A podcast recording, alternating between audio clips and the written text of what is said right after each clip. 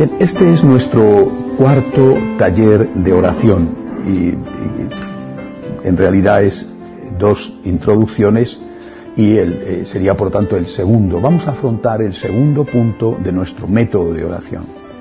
Pero hay que recordar algo del primero, no voy a repetirlo porque entonces nunca avanzaríamos nada, pero sí que hay que recordar algo que es esencial. Estamos hablando, escuchando, dialogando con alguien, no con algo. Esto es lo primero, esto es lo esencial. ¿eh? Orar no es meditar, pensar, orar no es un ejercicio de eh, introspección, eh, de reflexión, de examen de, los propios comportamientos, eso tiene su valor, no cabe duda, pero eso no es orar. Orar es, vuelvo a repetir la frase de Santa Teresa, tratar de amistad con alguien, con alguien que sabemos que nos ama. Orar es pararte un momento para tener una relación con otra persona.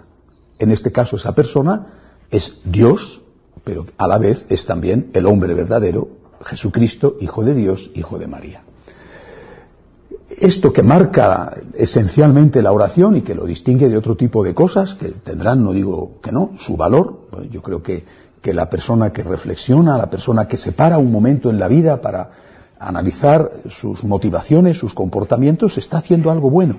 Pero eso no es oración. Oración es hablar y escuchar ¿eh? las dos cosas con alguien. Y en este caso, ese alguien es el Dios Todopoderoso que nos ha creado y que nos ha redimido, pero también ese alguien es una persona, no es un ente, ¿eh? no es una energía, como algunos dicen ahora, sino que es una persona que tiene un corazón. Es decir, estamos tratando de amistad con alguien y ese alguien nos ama. ¿Por qué esto es importante tenerlo en cuenta? Porque eh, nuestra época es eh, heredera eh, y diría víctima de otras anteriores. Es normal, siempre ha sido así. desde hace ya bastantes siglos, esa Europa profundamente cristiana, que fue la Europa del, del, del, del medievo, evoluciona y evoluciona hacia lo que en filosofía se llamó el primero el racionalismo y después posteriormente una, eh, un heredero del racionalismo fue lo que se llamó el idealismo. Eh, uno de los grandes del racionalismo fue, por ejemplo, Kant. ¿eh? Pero antes que él o contemporáneo a él hay un pensador francés católico, Descartes, que buscando la verdad y buscando alguna certidumbre sobre la que poder construir eh, el cimiento, los cimientos de, del edificio del pensamiento, eh, hizo una afirmación que refleja muy bien eh, en qué consistía el racionalismo y después las consecuencias. Es una afirmación de, de Descartes, Descartes cuando lo, lo escribimos en español, que, que es muy conocida. Descartes dice, pienso, luego existo. Descartes es un católico, pero esta frase no es católica. ¿En qué sentido? La existencia se basa en el pensamiento. Esto es el racionalismo. Lo importante es el pensamiento. Pero el pensamiento es algo específicamente humano pero no solamente somos humanos cuando pensamos. ¿Qué hubiera dicho un católico eh, eh, si hubiera tenido que hacer una reconstrucción de esta frase? No hubiera dicho nunca pienso, luego existo. Es decir, lo importante es pensar, sino que hubiera dicho amo, luego existo. Es una diferencia esencial, porque el amor implica el pensamiento. Es decir, el amor no es solo un comportamiento, tipo instintivo, por ejemplo, en el amor sexual de la atracción entre dos personas, también lo tienen los animales. ¿eh? El amor implica una motivación pensada. Es decir, el amor implica el pensamiento, pero desborda el pensamiento y se traduce en comportamiento. Es decir, el amor es motivación, por tanto pensamiento, más comportamiento. Una filosofía, es decir, una estructura ideológica que pone el ser en el pensamiento, eh, eh, es la estructura que ha dado lugar, y después repito, su hijo, que fue el idealismo, es la estructura que ha dado lugar a un mundo en el cual lo importante no es lo que haces, sino lo que quieres hacer. Un mundo donde lo importante es lo que tienes en la cabeza. ¿eh? Eh, recuerdo una viñeta, mm, de una viñeta tipo cómic, de cuando yo era un, jovencito. Era la época eh, de las grandes revoluciones, de los grandes sueños. en el año 68, cuando el levantamiento en México, la Universidad de México y las matanzas en México y después el levantamiento en mayo en París, y eh, yo tenía 14 años. Bueno, eh, aquello lo viví muy de lejos, en España estaba Franco y tardó un poquito en llegar, pero llegó más tarde en los años 70. Y recuerdo la viñeta, en la viñeta aparece un muchacho tumbado en la cama, eh, primera escena de la viñeta, un chico tumbado en la cama, acostado, diciendo, voy a cambiar el mundo, voy a, quiero que cambie el mundo quiero que no haya hambre, quiero que no haya guerra. Vale. Segunda viñeta, sigue en la cama y se oye, sale la, vocecita así, ¿no? Que dice, mamá, tráeme el desayuno a la cama. ¿Eh? Esto es el racionalismo. ¿eh? Es decir, un mundo ideal, idealismo, un mundo teórico ¿eh? y un mundo que se autosatisface a sí mismo simplemente por tener buenas intenciones o buenos planteamientos. Esto es una plaga. Eh, en la vida, de verdad, conviene, es muy importante saber por qué pasa lo que pasa. ¿eh? Porque normalmente miramos la realidad desde la superficie y no entramos en las raíces. Nunca se va a arreglar nada si uno no sabe por qué estamos pasando lo que estamos pasando. un gran filósofo eh, eh, español, Ortega y Gasset, eh, decía, decía, lo que pasa es que no sabemos lo que nos pasa. Yo diría, lo que pasa es que no sabemos por qué nos pasa lo que nos pasa. Es decir, el, mundo de las ideas es un mundo que no produce resultados. Y hoy lo estamos viviendo dentro de la Iglesia, por supuesto en la sociedad, pero dentro de la Iglesia porque encontramos personas que tienen grandes intenciones. Eh, yo estoy por la mm, opción por los pobres, por ejemplo.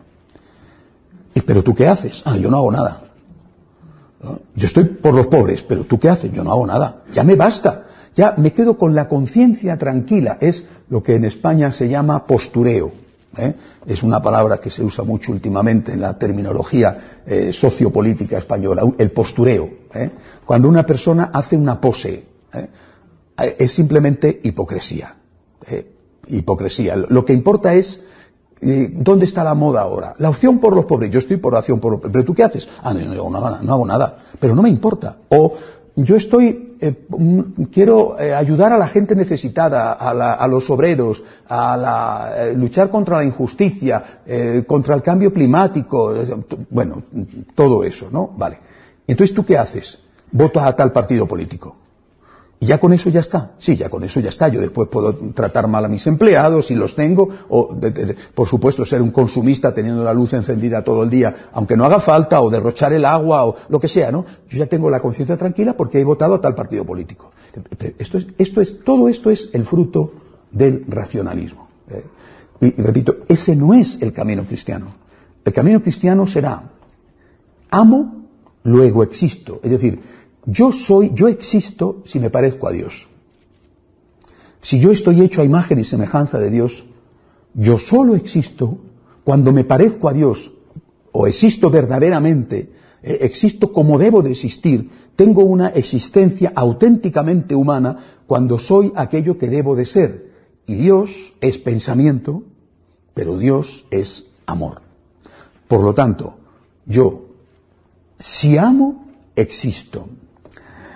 ¿Y por qué digo esto en este tema de la oración? Porque esto nos ha afectado enormemente a la Iglesia y nos ha afectado enormemente en el mundo de la oración. Entre otras cosas porque ha dado, por supuesto, un, problema terrible, es que la oración no hace falta. No hace falta. Incluso habría que decir, eh, hace falta solo el comportamiento y al final ni siquiera el comportamiento. Hace falta el postureo. ¿eh? Eh, a mí esto me produce un profundo malestar. Veo tanta gente y tanto clero que está contento consigo mismo porque ha hecho la acción por los pobres y te miran con una soberbia absoluta. Son los perfectos. Esos sí que son auténticos hipócritas. No los que han hecho de verdad la opción por los pobres, sino los que no hacen nada y viven como marqueses en la medida en que pueden vivir como marqueses. ¿eh? Y, si no viven como ricos es porque no les da el asunto, pero si pudieran lo vivirían. ¿eh? Pero eso sí, han hecho la opción por los pobres. ¿Pero en qué consiste tu opción por los pobres? Eh, desprecian el mundo de la oración, desprecian el mundo espiritual, terminan incluso por despreciar a su propio pueblo, a los pobres, a los cuales ellos dicen querer servir. ¿Por qué? Porque ese pueblo es piadoso. Ese pueblo eh, eh, sigue las tradiciones. Ese pueblo reza el rosario. Ese pueblo, al final, un, un, nuncio de aquí de Panamá, lo decía, perdón, de Guatemala, de hace muchos años, lo decía, y el pobre sufrió mucho, y tuvo que marcharse del país, le cambiaron de destino, claro, que es como normalmente echan a uno de un país, aunque los nuncios cambian cada X años, pero en este caso fue una marcha dolorosa. Y él se enfrentó con estos y les decía, ustedes han hecho una opción por los pobres y los pobres se les han ido a ustedes a las sectas. Porque ustedes han hecho una opción por los pobres y ¿qué han hecho? ¿No les han hablado de Dios? Y los pobres han dicho que además de tener necesidad de comer, tienen también alma. Y han ido a las sectas porque allí es donde les hablan de Dios. Fíjate, eh, eh, de aquellos polvos vienen estos lodos. Eh. Por tanto, nosotros vamos, estamos entrando en una relación con el Señor que implica nuestra cabeza, sí, pero implica también nuestro corazón y que tiene que dar como resultado comportamiento, un comportamiento motivado espiritualmente. Es decir, un comportamiento motivado por el amor que hemos recibido de Dios. Amor que es consecuencia del amor. Dios me ama, yo amo. Pero no solamente comportamiento, sino también sentimiento. Eh, se ha criticado mucho eh, eh, una interpretación eh, en clave de, ruptura del Concilio Vaticano II, no en clave de continuidad como debería haber sido, que ha presentado el cristianismo como una religión para licenciados universitarios. Es decir, el cristianismo, el catolicismo es una religión para gente que tiene una gran capacidad intelectual. Ni siquiera eso. y la gente sencilla se ha quedado al margen de esto. Por eso, mientras Descartes decía, pienso, luego existo, y, él, Kant, después, más tarde, Hegel, etc., crearon los cimientos de un mundo teórico eh, y de un mundo aséptico, eh, un gran eh, pensador, también francés, matemático, y es importante destacar que era matemático, es decir, que era un hombre de cabeza, Pascal, se enfrentaba a todo eso diciendo el corazón tiene razones que la razón ignora. El corazón tiene razones que la razón ignora. Y en la vida, eh, tú no te casas por un argumento, eh, un silogismo, no te casas eh, con la cabeza. Tiene que entrar la cabeza, ojo, si no entra la cabeza te puedes meter en un pantano. Pero no es eso lo que te da la fuerza para dar un paso determinado. Tú no tienes un hijo como un cálculo matemático, como si tú estuvieras haciendo una inversión en un fondo de pensiones para el futuro. Eh, eh, voy a tener un hijo, en vez de meter este dinero en una cuenta en el banco que me va a rendir tal y cuando llegue a anciano tengo este dinero eh, más los intereses acumulados, tengo un hijo que va a darme lo mismo que ese dinero me va a cuidar. No se tiene un hijo así. Es otra cosa. suprimir de la relación no solamente del hombre con Dios, sino de la relación del hombre con el hombre, suprimir el corazón, que es a lo que nos ha llevado esta falsa, equivocada interpretación del Concilio Vaticano II, no la verdadera. ¿eh? Y es a lo que nos ha llevado este racionalismo que también padecemos en la iglesia con este postureo ¿eh? de yo, yo soy un buen católico, te miro a ti por encima del hombro, que eres un miserable y despreciable conservador. Yo soy progresista porque voto al Partido Socialista. Pero usted qué hace? Ah, yo no, no importa que haga nada, yo con votar ya tengo bastante. Yo te desprecio a ti, que eres un cura conservador, que vas vestido de cura y que y tal, te desprecio y soy un cura progresista y porque he hecho la opción por los pobres. ¿Y tú qué haces? Ah, no, yo no hago nada, yo no, yo, digo que he hecho la opción por los pobres y ya está. Hay otros que sí que han hecho de verdad la opción por los pobres, ¿eh? pero eh, el postureo ¿eh? es eso. ¿eh? Yo tengo una teoría y mi teoría no tiene nada que ver con mi vida, ni falta que hace. Eh, contener la teoría, eh, que puede expresarse, repito, a través de un voto simplemente, contener la teoría, ya estoy tranquilo. Eh. Pienso, luego existo. No actúo, no amo, sino pienso, luego existo. Esta, este veneno se nos ha metido dentro. Y por eso, haciendo un taller sobre la oración, hay que poner las cosas en su sitio. Nosotros estamos tratando de amistad con alguien que sabemos que nos ama. Por lo tanto, eh, en la oración con alguien, lo mismo que en la relación con alguien, eh, tú con tu esposa, tú con tu marido, tú con tu hijo, tú con tu padre, tú con tu amigo, en la relación con alguien, entra la cabeza, por supuesto, debe de entrar la cabeza, debe de entrar el pensamiento, pero es inevitable que entre el corazón, si no, no hay auténtica relación, hay un trato comercial, hay un acuerdo.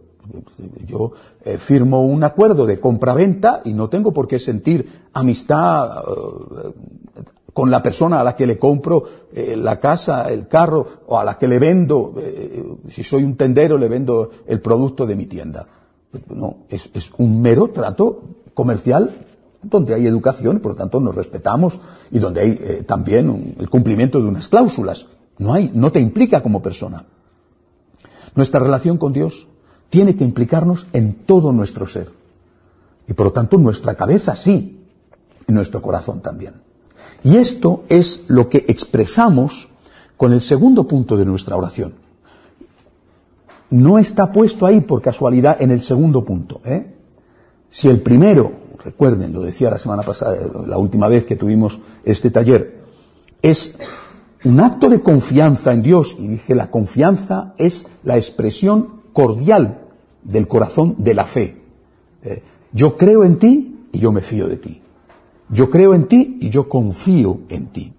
Bueno, pues ahora le vamos a decir a ese alguien en el cual creemos y por tanto creemos en su divinidad, en su señorío, en su amor, vamos a decirle te quiero. Y hay que decírselo, es imprescindible. Eh, afortunadamente, algunos, eh, dejándose llevar sin ninguna duda por el Espíritu Santo, han reaccionado a esta eh, terrible plaga del racionalismo dentro de la Iglesia y han reaccionado, por ejemplo, con los movimientos carismáticos, destacando la importancia del corazón. Lo habrán hecho a su modo, pero en el fondo es una reacción. Otros han reaccionado a esto marchándose de la iglesia. ¿Eh?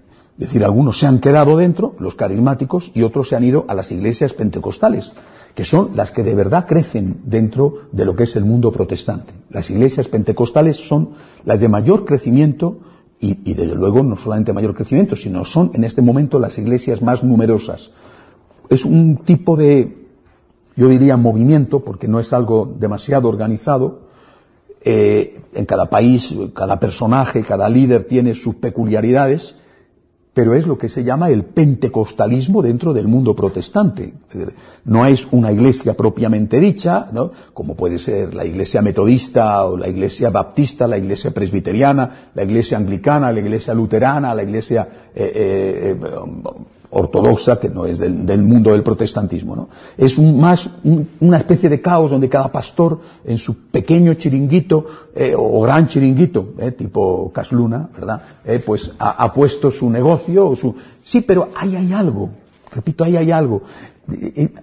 A mí me, da mucha pena cuando la gente se limita a ver la superficie y no sabe por qué. ¿Por qué está pasando esta huida de los fieles católicos a este tipo de iglesia?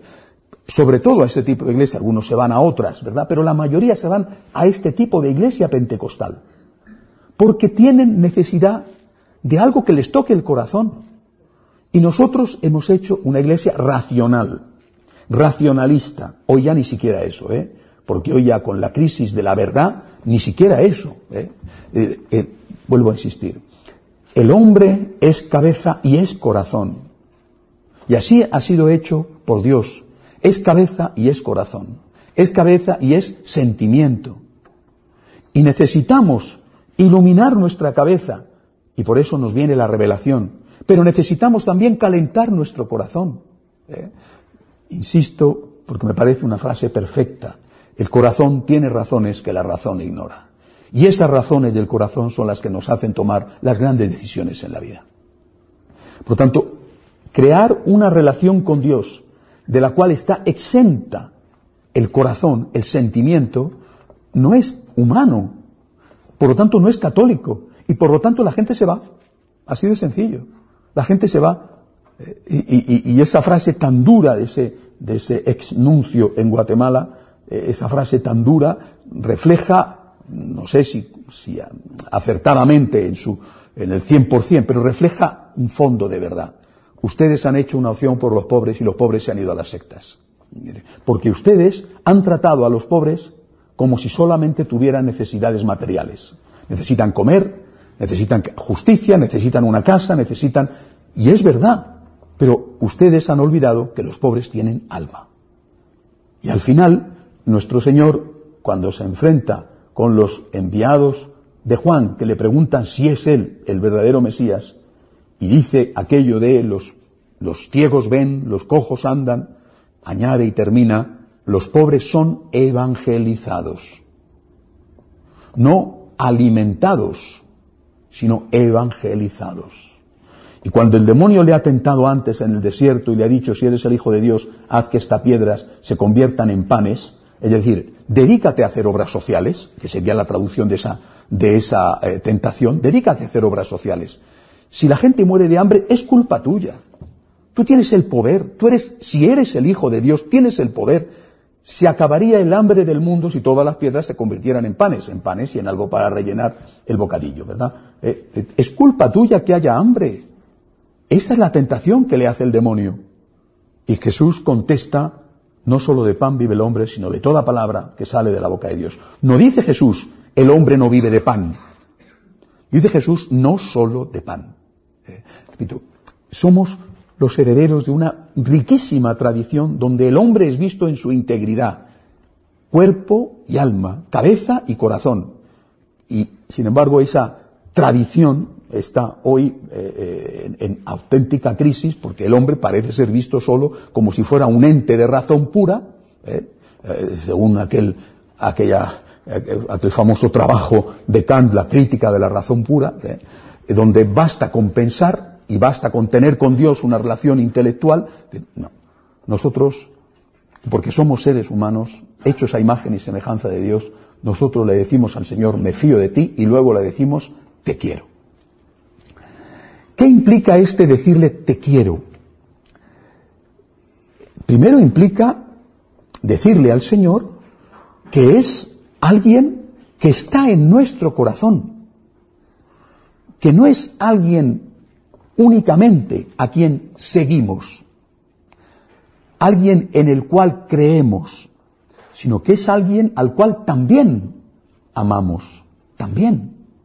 Claro que creemos en Él, claro que le seguimos a Él, pero a la vez le amamos a Él, ¿eh? porque sólo de ese amor nacerá la fuerza suficiente para poder responder a las dificultades, a las tentaciones, a los problemas de la vida de una manera concreta, es decir, de una manera católica, llevando la cruz, perdonando al enemigo, compartiendo con quien no tiene, dando la vida por aquellos que están sufriendo la injusticia.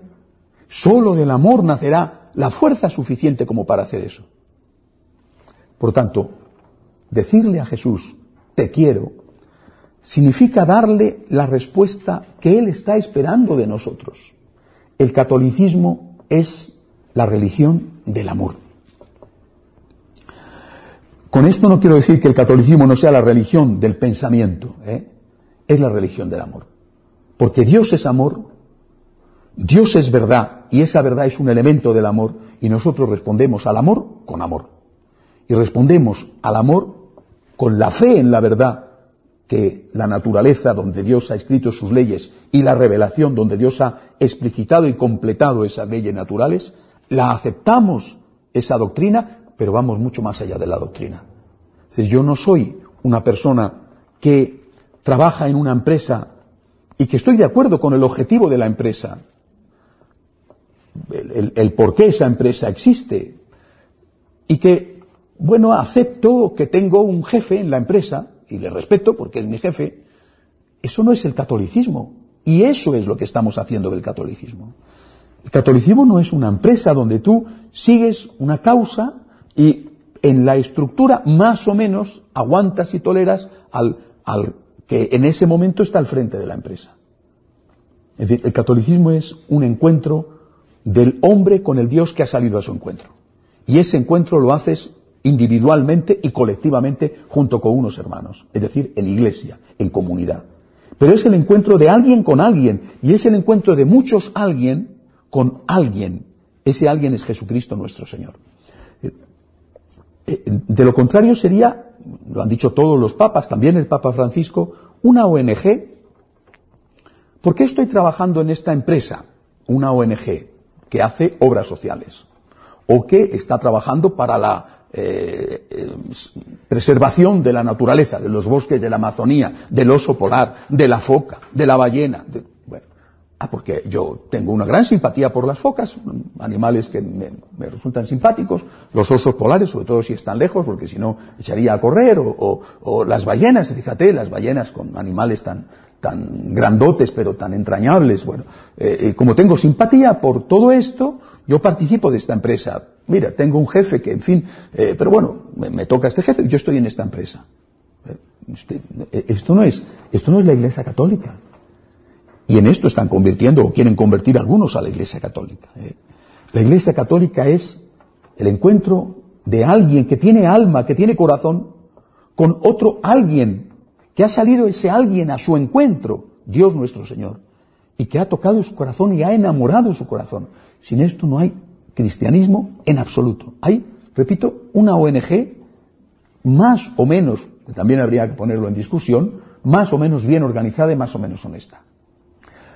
Por lo tanto, nosotros cuando decimos en el segundo punto de nuestra oración, te quiero, estamos diciendo todo esto. Estamos diciendo, mi corazón está contigo. Y estamos diciendo además, eres el primero en ese corazón. Eres el primero, eres el más importante en ese corazón. No estamos diciendo eres el único. Dios no quiere reinar en nuestro corazón en solitario. Quiere reinar acompañado.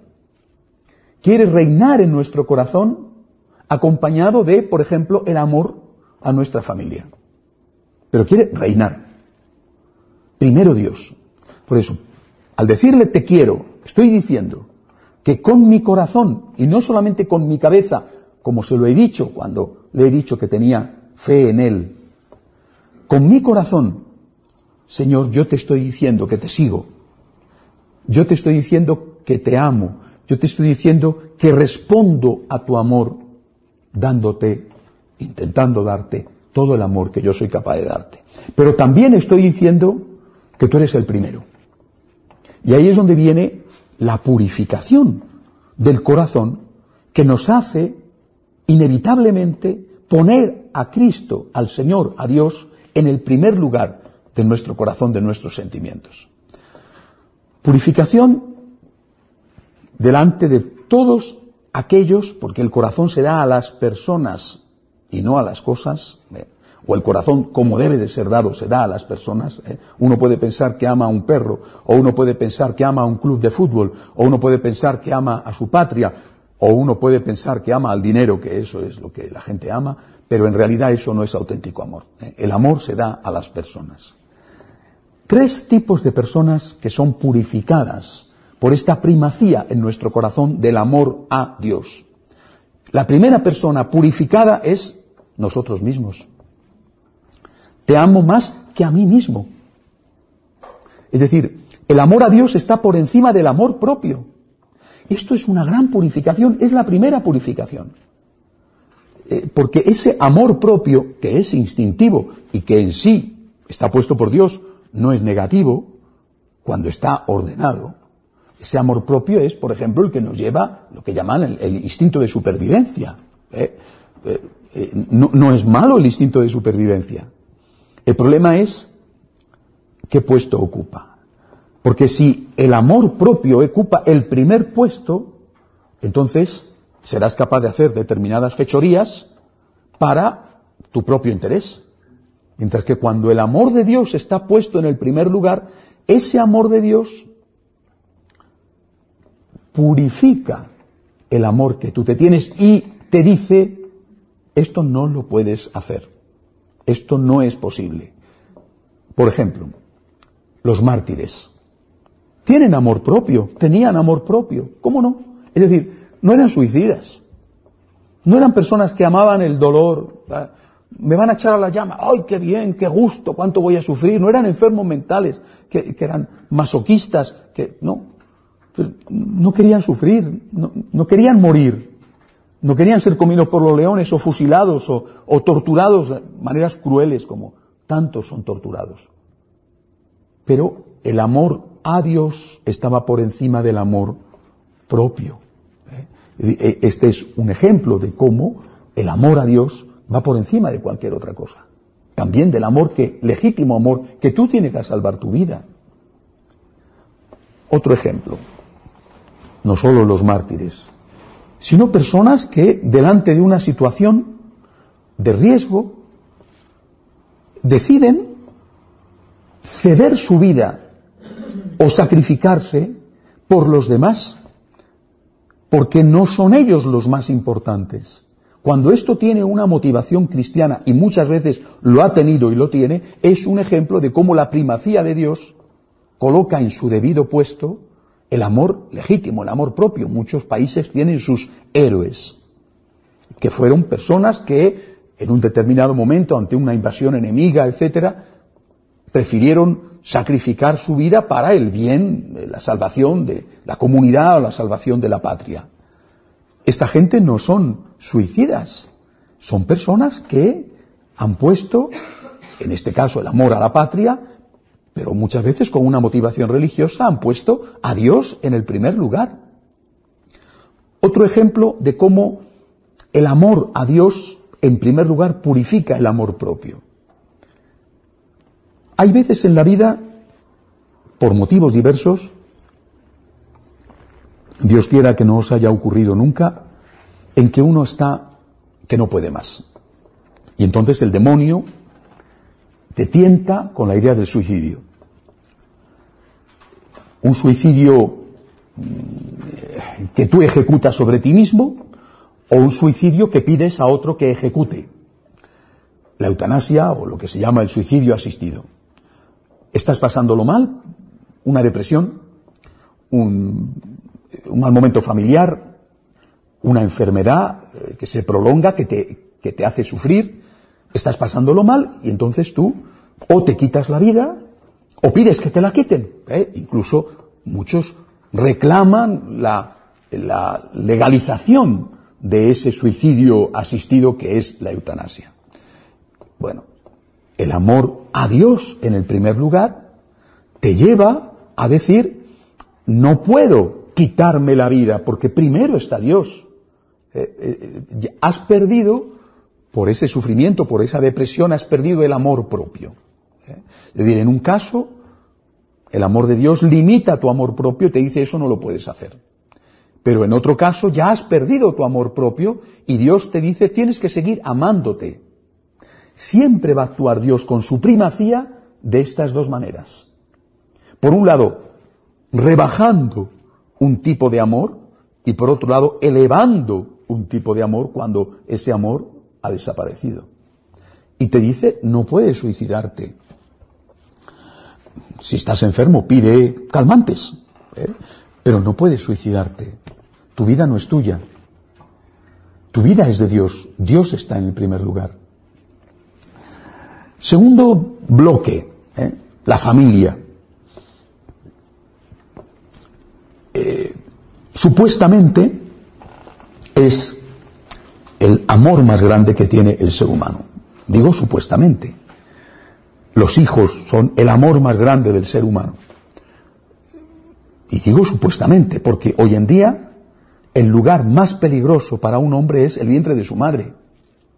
Es decir, mueren más niños en el vientre de la mamá por el aborto que eh, en las guerras, aunque las guerras son mm, catastróficas. ¿eh? La violencia es, es terrible, pero incluso en los sitios donde hay más asesinatos, por ejemplo Venezuela, que es una cosa espantosa, eh, y otros países, Honduras, Guatemala, ciudades en Estados Unidos son, son con una gran cantidad de crímenes. Así, ah, pero tú suma a ver cuántos que están muriendo por el aborto. En, en mi país, en España, hay asesinatos, claro, sobre todo de violencia doméstica. Son terribles. ¿Cuántos? Ay, llevamos una mala época. Van dos mujeres asesinadas por sus maridos en este mes. ¿no? Es horroroso. ¿Y cuántos han muerto por el aborto? En mi país no existe pena de muerte. Eh, pero ¿cuántos mueren con esa otra pena de muerte sobre un inocente que es el niño en el vientre de la madre? Ahora han bajado un poco las cifras, pero aún así, 150.000.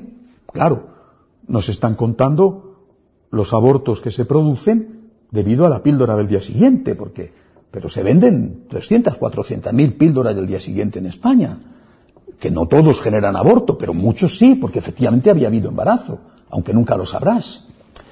Eh, es decir, teóricamente la familia es lo más. Y muchos colocan a la familia por encima de Dios. Incluso, no solamente desde el punto de vista afectivo, sino desde el punto de vista efectivo. ¿eh? Es decir, por tu familia eres capaz de robar, de defraudar, no sé también si de matar. Eso teóricamente. Pero cuando llega el momento en que la relación conyugal ya no va bien, con cuánta facilidad se rompe esa relación sin tener en cuenta las consecuencias que van a pagar tus hijos, que por ejemplo son menores de edad, que van a ver cómo se rebaja drásticamente, y no es lo más importante, su nivel económico. Porque ahora hay dos familias que tienen que salir adelante con el mismo sueldo. O que van a ver cómo un extraño va a cuidar de ese hijo tuyo, o una extraña, o diez extraños. ¿Cuántas, no quiero juzgarlas, tienen uno que entra y que sale? ¿Y qué, qué ve el niño? Los novios de mamá, novios en plural, ¿eh? o las novias de papá, tienes que ser consciente de esto cuando tomas una decisión como es la del divorcio. Podrá haber situaciones extremas. La Iglesia las ha admitido siempre. ¿eh? y yo he dicho y he repetido y repito una vez más, hay líneas rojas que no se deben de cruzar. Pero de ahí a la frivolidad, a la facilidad con que se rompen relaciones, no solamente que te van a afectar a ti en esa ruptura, sino que van a afectar a tus hijos, enormemente además, ¿eh? con unos traumas que no en todos los casos, pero sí en muchos casos quedan para toda la vida. No tener en cuenta esto eh, es, una insensatez y es un pecado. Y por eso Dios, si está en el primer lugar, te va a decir, oye, ¿quieres mucho a tu familia? Bien, bien, pero oye, esto no lo puedes hacer por tu familia. Y si Dios está en el primer lugar, te va a decir, oye, tienes que querer más a tu familia. Es decir, en algunos casos va a rebajar y en otros casos va a aumentar. Lo mismo que con el amor propio. No puedes hacer todo lo que tú quieras por ti, por egoísmo. Bájalo. O, ¿te quieres suicidar? No. Sigue luchando. En unos casos lo baja, en otros casos lo sube. No lo elimina. Dios no es nunca el competidor de tu amor propio o el competidor de tu amor a la familia. Lo ordena, lo coloca en su puesto justo, le da el valor debido, reduciéndolo cuando se ha pasado y aumentándolo cuando no llega. Tercer bloque de amistades o de amores, los amigos. Los amigos son importantísimos en la vida, pero importantísimos. La amistad es una cosa maravillosa. Muchas veces la familia te viene dada, digo no siempre, porque el esposo o la esposa lo has elegido tú, pero muchas veces la familia te viene dada. Tú no has elegido a tus hermanos, ¿eh? y tampoco elegiste a tus padres. Los amigos los eliges tú, en cambio.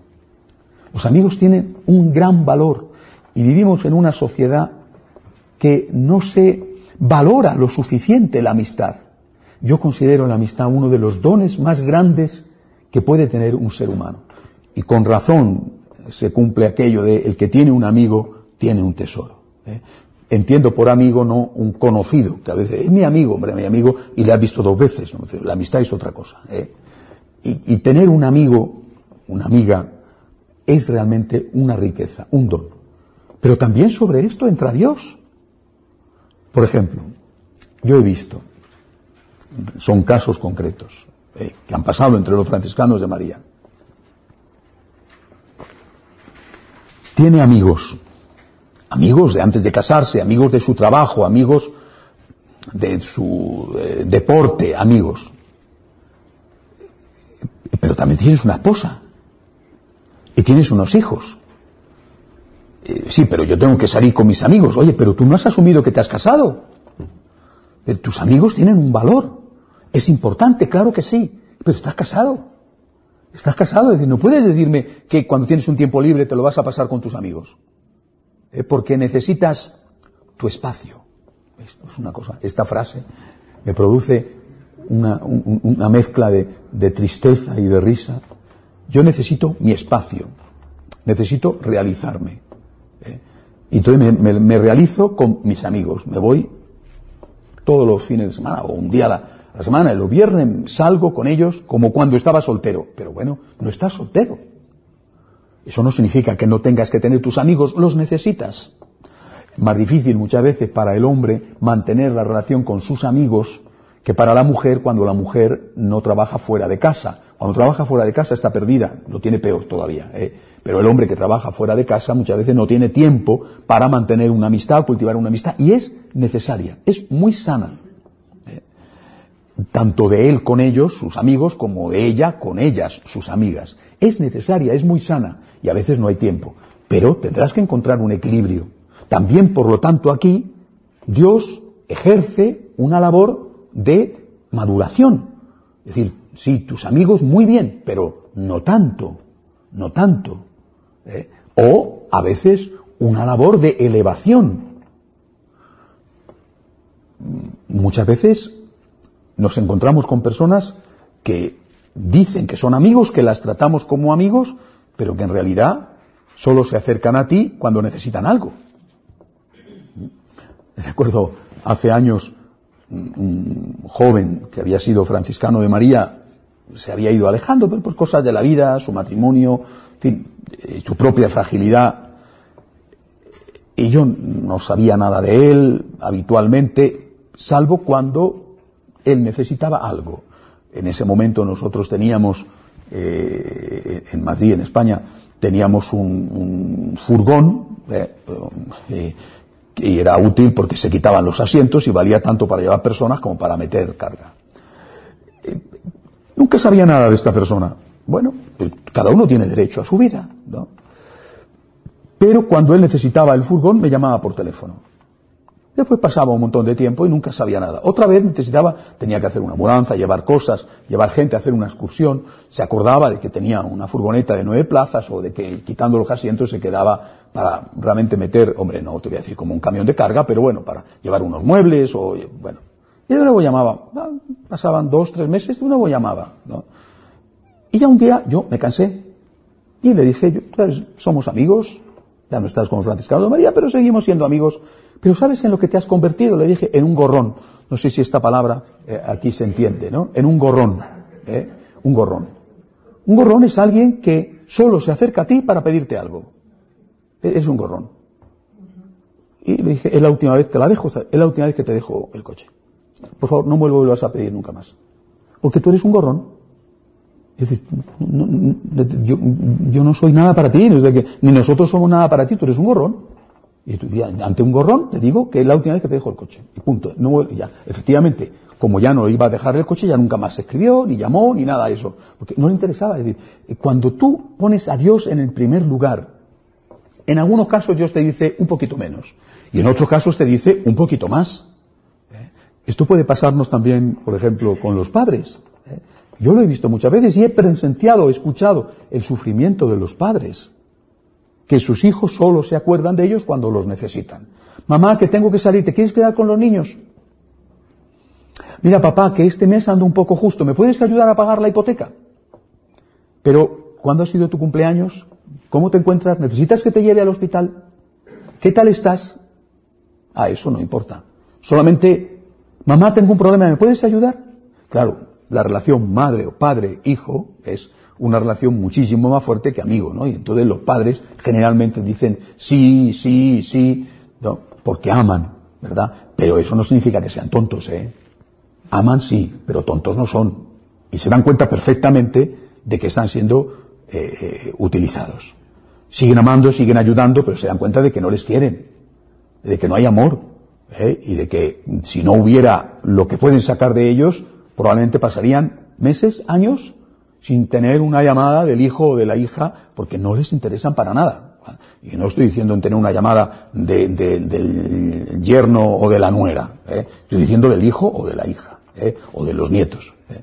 Por eso, tener a Dios en el primer lugar de nuestro corazón no solamente nos lleva a tener una relación justa con Dios, nos lleva a tener una relación humana con Dios, no solamente de cabeza, sino de corazón.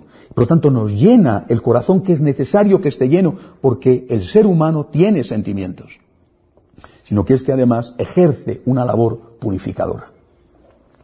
Primero Dios ante mí mismo, ante el amor propio, primero Dios ante el amor legítimo, necesario a mi familia, primero Dios ante el amor a mis amigos, primero Dios, que en unos casos va a decir hasta aquí y en otros casos va a decir sube. ¿Eh? Relaciones afectivas entre novios, por ejemplo, lo incluiría en el campo de la prefamilia. ¿eh? Dios está en el primer lugar de mi corazón y por lo tanto no puedo hacer esto. Tengo muchas ganas. Tengo muchas ganas, lo haría y se lo digo. ¿eh? Sabes que me gustaría esto y esto y esto, pero Dios está en el primer lugar. Ah, pero es que si no hacemos esto, te dejo me partes el corazón, porque estoy enamorado o enamorada de ti. Pero primero está Dios. Pues es que te va a dejar de todas las formas. ¿eh? A lo mejor no ahora. A lo mejor no hasta que te cases. Después. Si no te respeta, si no respeta lo que tú eres, y dentro de lo que tú eres es lo que tú sientes y lo que tú piensas, ¿tú crees que te va a respetar cuando estés casada con él o casado con ella? Si tú no eres capaz de decirle a Él primero Dios, eh, no serás capaz de que Él te respete cuando te has casado. ¿eh? Y más aún, cuando estés harta o harto, porque se ha mostrado como lo que es un egoísta, ¿eh? ese Dios al cual traicionaste, ese Dios no podrás, aunque Él sí que quiera, no podrás encontrar la fuerza para llevar la cruz. Y también tú romperás. Por eso, primero Dios, en nuestro corazón, primero Dios. Nos hace bajar, repito los ejemplos, ¿eh? ante ti, en las relaciones familiares, nos hace bajar, pero también nos hace subir. Nos hace bajar cuando está por encima de Dios y nos hace subir cuando ya no tenemos ganas de llamar a esa persona que puede ser nosotros mismos, suicidio, puede ser familia, un matrimonio que ya no resiste, ¿eh? Unos hijos insoportables, un hijo que viene en mal momento, o pueden ser los amigos cuando eh, te estás comportando como un egoísta y solamente te acercas a ese que de verdad te aprecia para ver qué puedes sacar de él. Bien, quiero terminar, como hice la semana pasada, con, la lectura de algunas frases de lo que eh, en, el, en, el, libro de, de, Teología del Agradecimiento que se publicó con el título de eh, el camino de la felicidad, ya denominé los santos del corazón. Son esos santos que nos han salvado eh, evitando que este racionalismo eh, destruya completamente nuestra relación con Dios.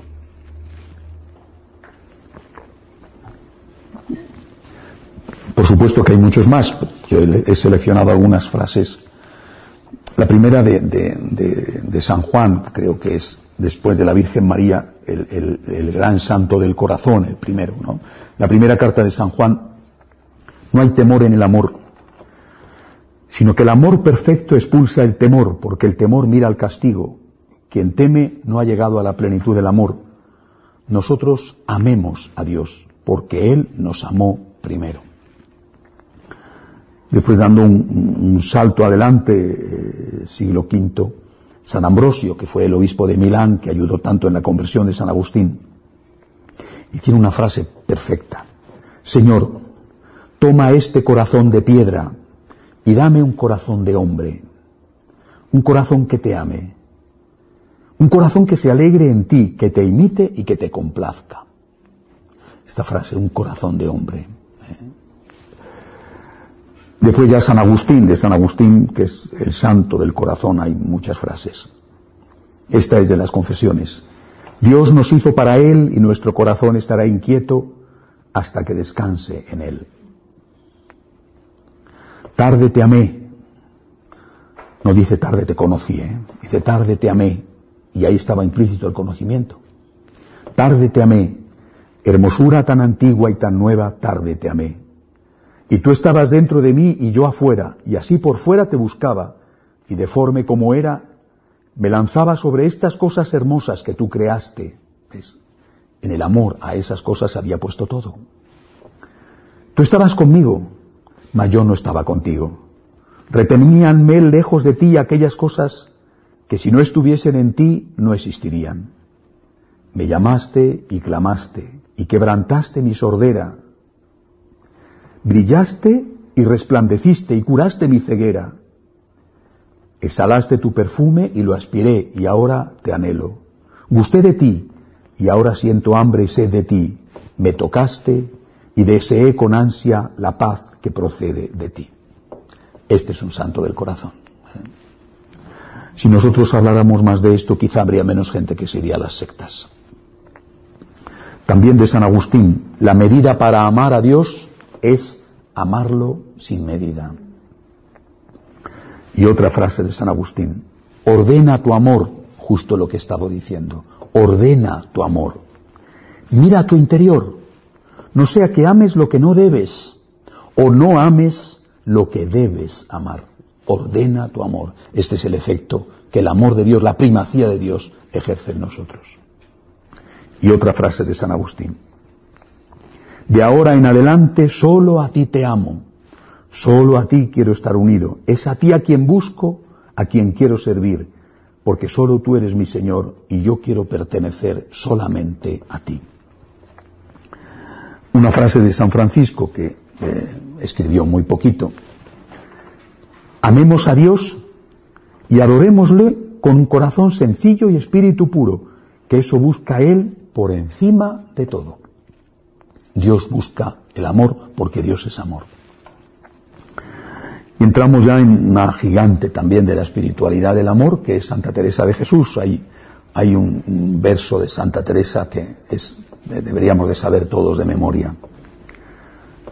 Es el, el verso de un, de un amor, de un corazón rendido al amor. Dadme muerte, dadme vida. Dad salud o enfermedad, honra o deshonra me dad. Dadme guerra o paz crecida, flaqueza o fuerza cumplida, que a todo digo que sí. ¿Qué queréis hacer de mí? Dadme riqueza o pobreza, dad consuelo o desconsuelo, dadme alegría o tristeza, dadme infierno o dadme cielo. Vida dulce, sol sin velo, pues del todo me rendí. ¿Qué mandáis hacer de mí? Si queréis, dadme oración, y si no, dadme sequedad, si abundancia y devoción y si no esterilidad. Soberana majestad, solo hallo paz aquí. ¿Qué mandáis hacer de mí? Si queréis que esté holgando, quiero por amor holgar. Si me mandáis trabajar, morir quiero trabajando. Decid dónde, cómo y cuándo. Decid, dulce amor, decid, ¿qué mandáis hacer de mí? Por eso la llaman Teresa la Grande, ¿verdad? De San Juan de la Cruz. A la tarde te examinarán en el amor. Aprende a amar como Dios quiere ser amado. Y también de San Juan de la Cruz. La paga y el jornal del amor es recibir más amor hasta llegar al colmo del amor. El amor solo con amor se paga. Un soneto anónimo del siglo XVI, que seguramente es, eh, si no de la pluma de Santa Teresa o de San Juan, de, de alguno de los místicos franciscanos españoles, y que representa perfectamente nuestra espiritualidad. No me mueve mi Dios para quererte el cielo que me tienes prometido, ni me mueve el infierno tan temido para dejar por eso de ofenderte. Tú me mueves, Señor, muéveme el verte clavado en una cruz y escarnecido, muéveme ver tu cuerpo tan herido, muévenme tus afrentas y tu muerte. Muéveme, en fin, tu amor y en tal manera que aunque no hubiera cielo, yo te amara, y aunque no hubiera infierno, te temiera. No me tienes que dar porque te quiera, pues aunque lo que espero no esperara, lo mismo que te quiero, te quisiera. Esto es el agradecimiento, ¿verdad? Yo creo que esto sin duda lo inspiró la Virgen María. Pasamos un poco en la historia, llegamos a la Santa del Sagrado Corazón, Santa Margarita María de Alacoque. Que tu lema sea, el amor me ha conquistado, solo Él puede poseer mi corazón. Un poquito más tarde, también en Francia, Santa Teresita de Lisieux. Dios no tiene necesidad de nuestras obras, sino de nuestro amor. Yo he elegido hacer amar al amor. Es una precursora de los franciscanos de María y también de Santa Teresita. El amor y solo el amor es el camino para la perfección un santo que tenemos en común, ¿eh? España con Guatemala, el hermano Pedro. El amor solo en Jesucristo se ha de poner y no en cosas perecederas y terrestres, y desear solo que se haga en todo la voluntad de Dios. Más reciente, Santa Teresa de Calcuta. Ama a Jesús generosamente. Amale confiadamente y sin mirar atrás, sin temor. Entrégate totalmente a Jesús. Desea amarle mucho y amar el amor que no es amado. Otra precursora, ¿verdad? Una frase de San Juan Pablo II. El cristianismo es Cristo. Es una persona. Es el viviente. Encontrar a Jesús. Amarlo y hacerlo amar. He aquí la vocación cristiana. Amarlo y hacerlo amar es nuestro lema. Y luego dos, dos frases que he encontrado que son, no sé de quién son, cuál es el autor, pero me gusta mucho. Si algún día sientes que no vales nada, debes saber que hubo alguien que pensó que valías mucho tanto que entregó su vida por ti. Y otra, amar a Dios locamente es lo más cuerdo que podemos hacer. Somos católicos, somos miembros de la religión del corazón, una religión con cabeza, pero también con sentimientos. La religión que enseña y defiende la verdad, porque Dios es la verdad plena. Pero la religión que responde a la verdad no con una idea, sino con un corazón enamorado que se traduce después ese amor en obras de amor. Hacemos un momento de oración en silencio.